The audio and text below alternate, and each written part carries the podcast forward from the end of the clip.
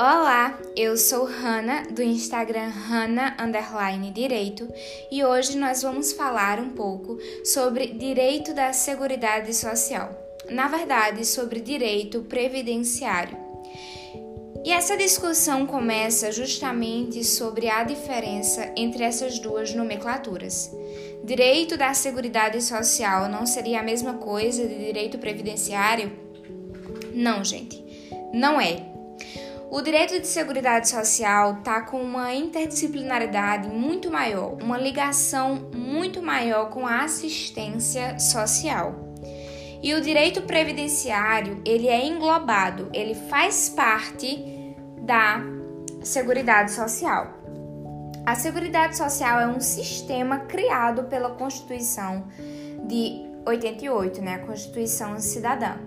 E dentro desse sistema, nós temos o direito previdenciário, que vai estudar né, a previdência social, é, que seria um subsistema da Seguridade Social.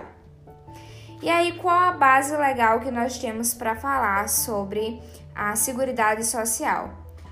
Porque a gente está falando de políticas de saúde, de assistência social, de, da própria Previdência.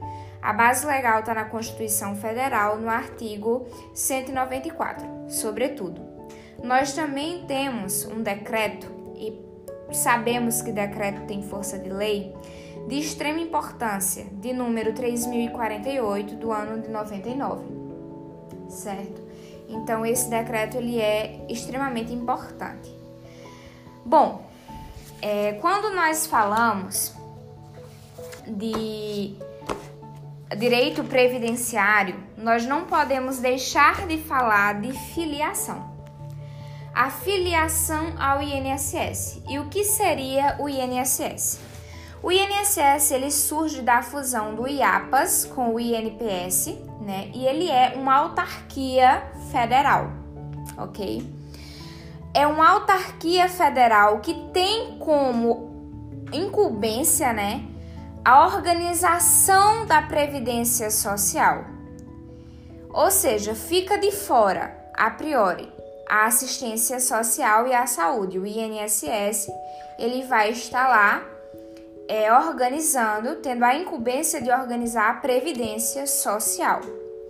E aí, gente, eu vou ler alguns trechos, alguns trechos do livro de Fábio Zambiti, certo? É, e aqui nesse trecho, eu estou aqui na edição pela editora Impérios, eu estou na 15 edição, revista ampliada e atualizada. E estou na página 184, parágrafo 1, 2, 3, que diz o seguinte: apesar, né, que, que explica que apesar do INSS a priori ter como incumbência precípua a organização da previdência social, ficando de fora a assistência social e a saúde, por questões de ordem prática, ainda que atualmente as ações de previdência e assistência sociais não são mais vinculadas ao mesmo ministério, é comum observar-se o INSS administrando prestações de natureza assistencial como benefício de prestação continuada no valor de um salário mínimo. Então, existe esse que, e sempre que tiver uma exceção, aquilo que eu estou falando, eu vou recorrer a esse mesmo livro já supracitado. Bom, falamos de filiação. É um vínculo jurídico abstrato, tratando-se de uma atividade remunerada existe o recolhimento de uma é, contribuição previdenciária. Essa, essa contribuição, esse recolhimento, ele vai ser compulsório. Nós sabemos né, que existe essa, essa obrigação. Em que sentido? Você não pode dizer assim: ah, chefe, as coisas lá em casa estão muito apertadas, esse mês eu não vou querer contribuir com a Previdência. Eu não posso fazer isso, porque é obrigatório, é compulsório. Trata-se de uma atividade remunerada, sim, mas é uma atividade remunerada obrigatória. É, justamente você, você precisa pagar é, de modo a garantir receber no futuro e a garantir que outras pessoas estejam recebendo. Todas aquelas pessoas que são abrangidas pela Previdência, certo? Elas dependem dessa compulsoriedade, não somente da filiação, como do recolhimento desse, desse imposto, né? Bom, e aí o que, que acontece? Nós podemos dizer assim, Existem, existem alguns pontos, gente, muito, muito interessantes a serem, a serem tocados aqui. O que seria essa, essa previdência, essa previdência facultativa?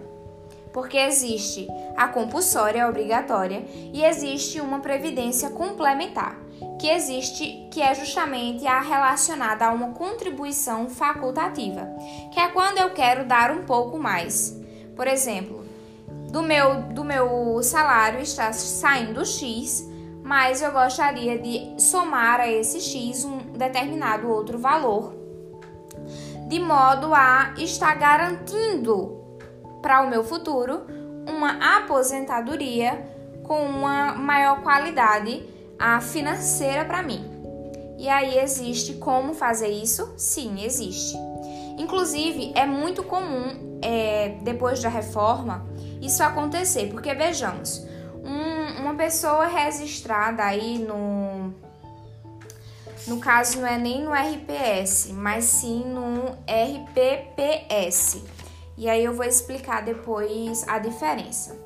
Uma pessoa, é, por exemplo, um juiz, um promotor, vamos falar de um juiz, ganhando 30 mil em base, né? Porque a gente sabe que existem aí uns cortes, vamos dizer que ele fica aí ganhando 27 mil mensal. E aí lá na aposentadoria, o teto máximo que ele vai poder ganhar é 7 mil e pouco. Então existe uma qualidade de vida pós aposentadoria em queda.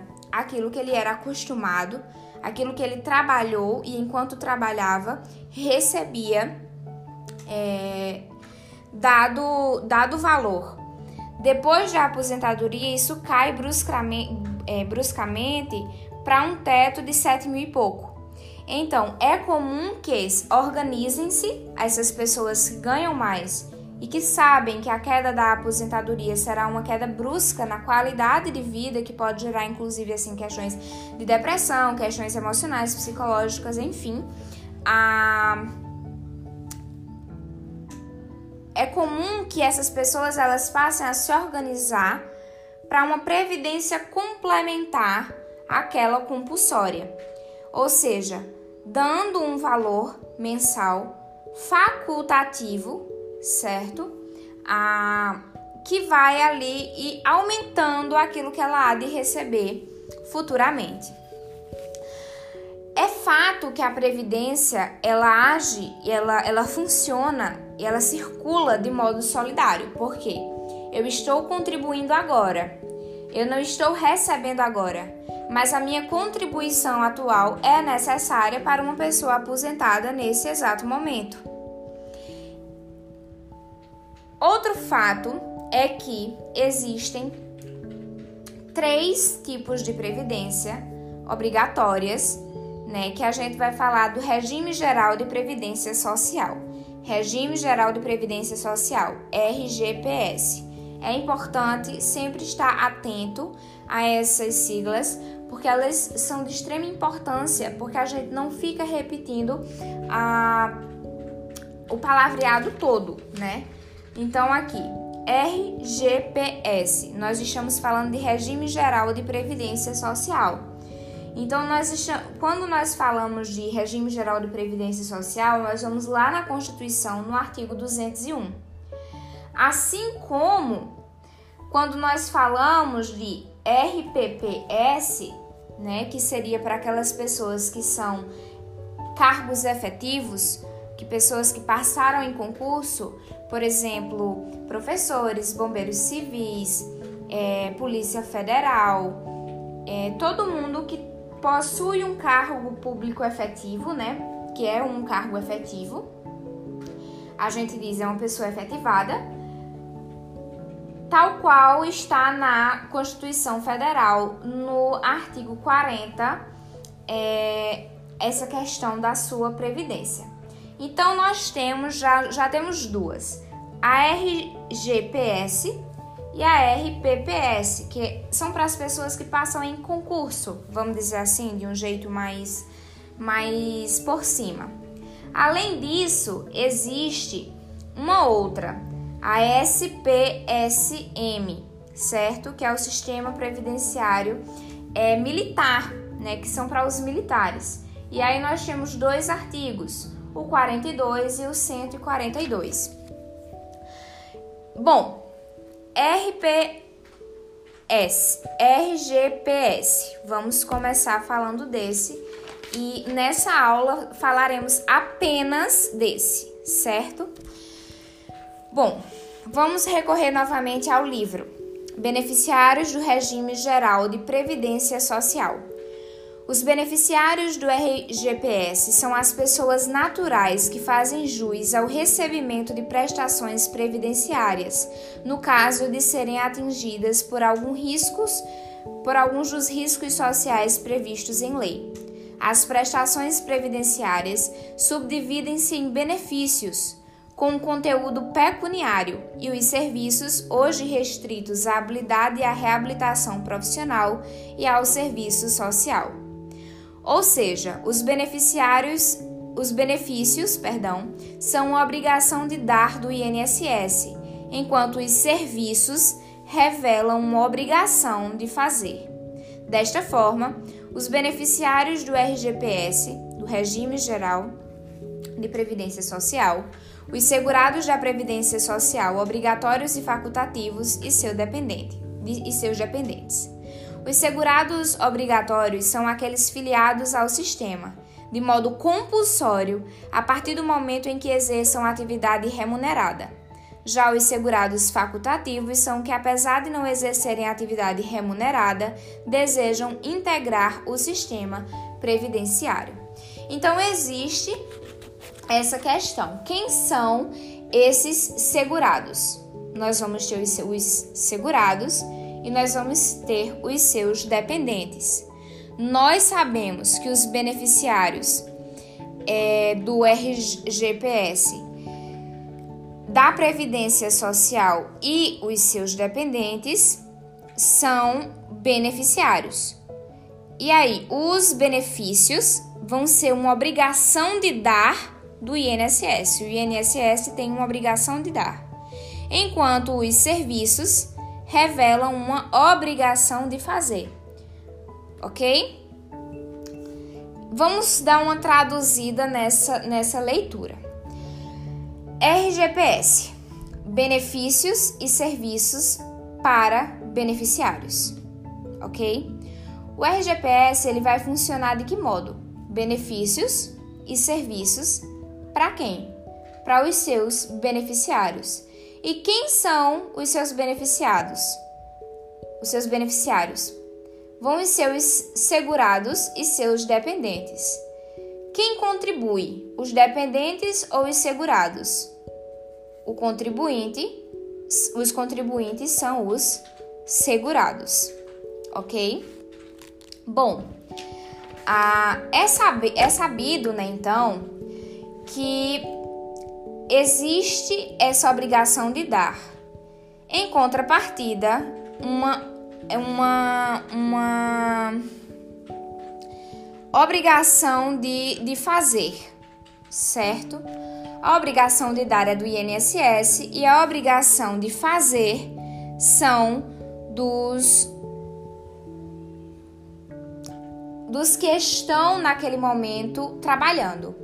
E aí veja, o recolhimento da contribuição ela passa a partir do momento de filiação. Essa, essa filiação é uma filiação compulsória a partir do momento em que determinada pessoa começa a trabalhar. Começando a trabalhar esta pessoa, ela já vai estar ali associada, necessariamente associada assim, no modo de dizer, ela já vai estar filiada ao INSS. E esse é um vínculo jurídico abstrato. ok? Aí eu posso dizer, eu posso pagar. Por exemplo, estou numa situação financeira legal agora, eu quero pagar adiantado. Posso? Não. Por quê? Porque eu tenho uma obrigação de fazer. À medida que eu vou fazendo, à medida que eu vou prestando o meu serviço, eu vou pagando. Eu não posso pagar antecipadamente meses por vir. No entanto, eu posso sim, óbvio, pagar meses atrasados. Afinal de contas, são pagamentos compulsórios, obrigatórios. Eu tenho que fazer. Se eu atrasei, eu preciso colocar em, em, em ordem. Bom, ah, nós temos categorias né, dentro desse regime geral de previdência social. Porque nós sabemos que o regime geral não é o único. Já falamos que existe também o RPPS e também nós já falamos que existe o SPSM, que é a questão dos funcionários públicos e a questão dos militares. Inclusive, é muito comum que a dos militares seja vista como uma previdência à parte, até mesmo por, por ser uma linguagem diferente. A gente não fala que um é, militar ele está aposentado. A gente fala que o militar ele está em reserva com pensão, né? Ele está numa reserva, vamos dizer assim, remunerada. Bom, dito isso, Estamos aqui na aula 1, portanto, vamos falar dos beneficiários do regime geral de previdência social. Quem são? O que fazem? Essas quais são as categorias? São cinco. Nós vamos ter é, o empregado, o empregado doméstico, o trabalhador avulso, o segurado especial e o contribuinte individual. Ok? Ah, de que modo a gente vai falar sobre cada um desses? A entender que a RGPS tem uma natureza residual, certo? Como está lá explicadinho no artigo 201. Nós temos todos os demais trabalhadores que não estão enquadrados no RPPS e no, S, e no SPSM nós teremos no geralzão, que é RGPS. O RPPS é para os servidores públicos, como a gente já falou, policial federal, juiz, é, bombeiro civil, promotor. E quem seriam esses militares que a gente fala? Seriam aqueles que estão exercendo. Vale salientar que é protegido por essa previdência quem exerce, ok? E aí nós vamos ter o PM, né, o policial militar, o bombeiro militar, nós vamos ter os militares em geral. Outro ponto importante Iremos falar sobre o empregado, o empregado doméstico, o trabalhador avulso, especificamente sobre cada um deles. Mas rapidamente, nós temos como o empregado doméstico um trabalho contínuo residencial, basicamente isso. O empregado é um não eventual, salariado, que tem hierarquia, ok? O segurado especial seria um produtor rural, um pescador artesanal, um outro exemplo, um extrativista vegetal. É um trabalhador avulso, seria aquele que ele vai ser intermediado, ok? E também nós temos a questão do contribuinte individual, que seria mais puxado para aquele profissional liberal, mas nós veremos cada um desses na próxima aula. Na nossa próxima conversa, eu digo aula assim, como se eu fosse né, a professora. Mas é, vamos falar um pouco sobre como acontece essa filiação. Vamos falar um pouco como acontece essa filiação e vamos falar um pouco também sobre a questão da previdência municipal. É um fato, minha gente, que o município ele pode possuir suas próprias regras. Ele pode ir lá e construir a partir de agora as suas próprias regras? Não.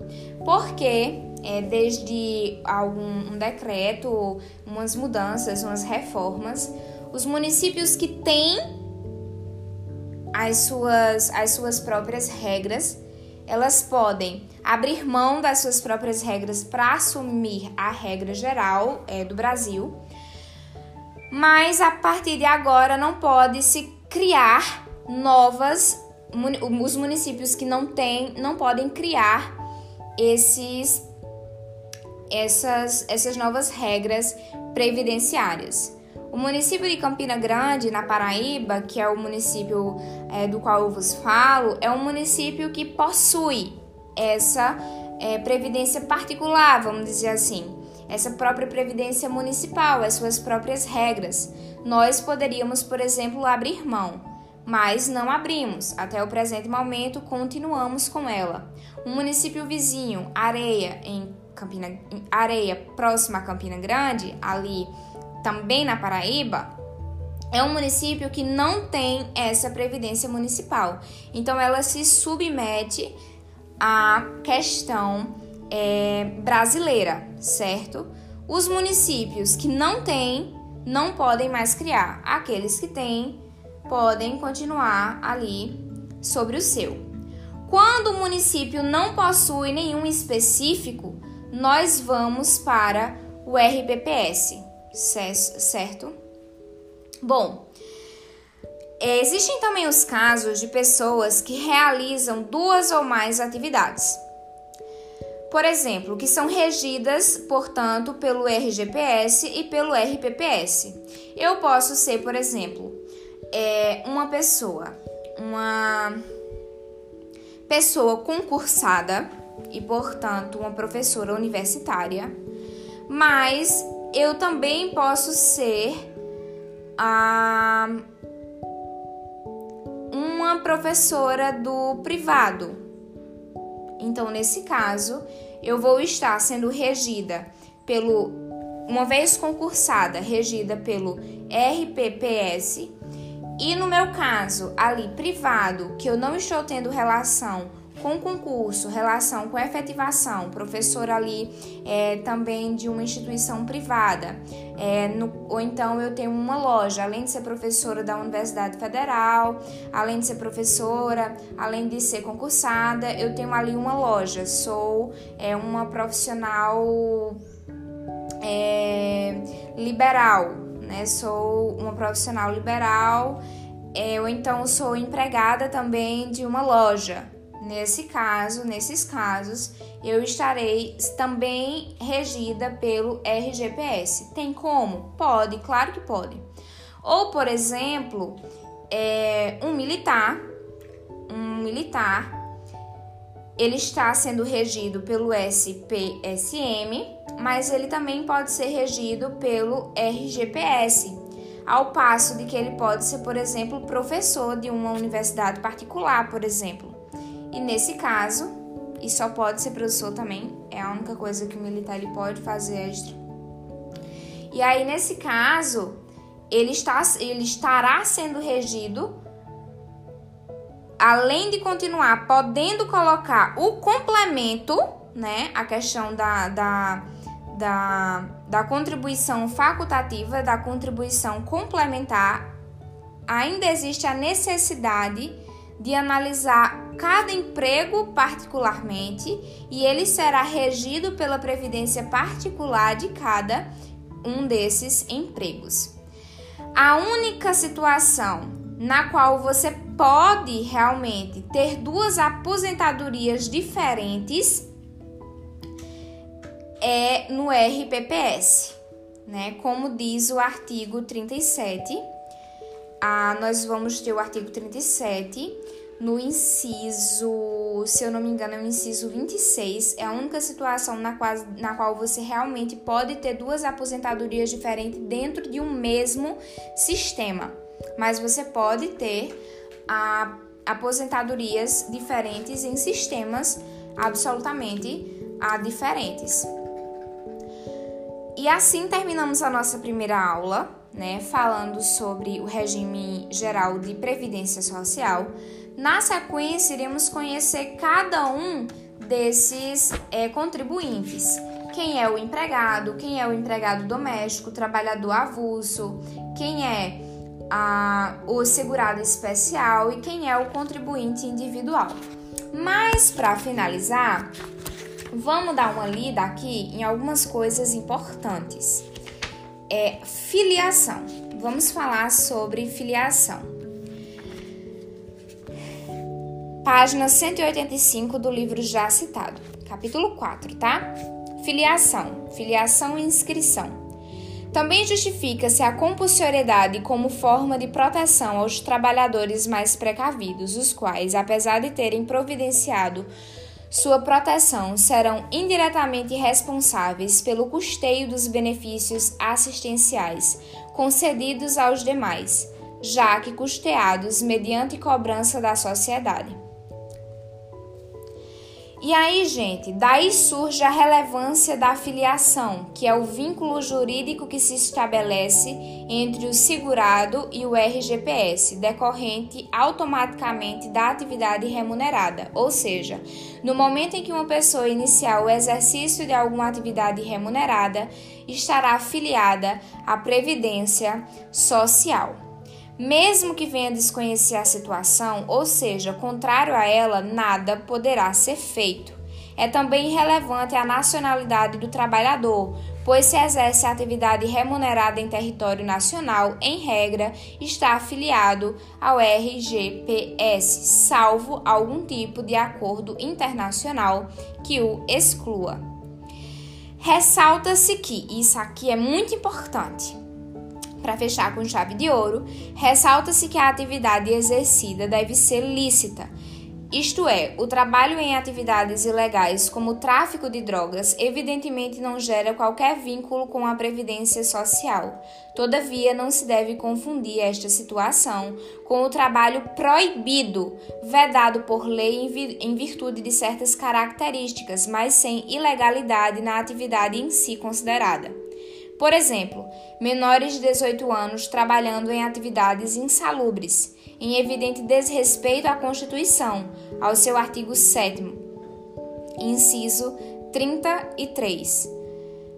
Nestas situações, ainda que a atividade seja proibida, não poderia o trabalhador ser prejudicado pela irregularidade de seu empregador, cabendo aí a aplicação de todas as normas previdenciárias, incluindo a filiação automática.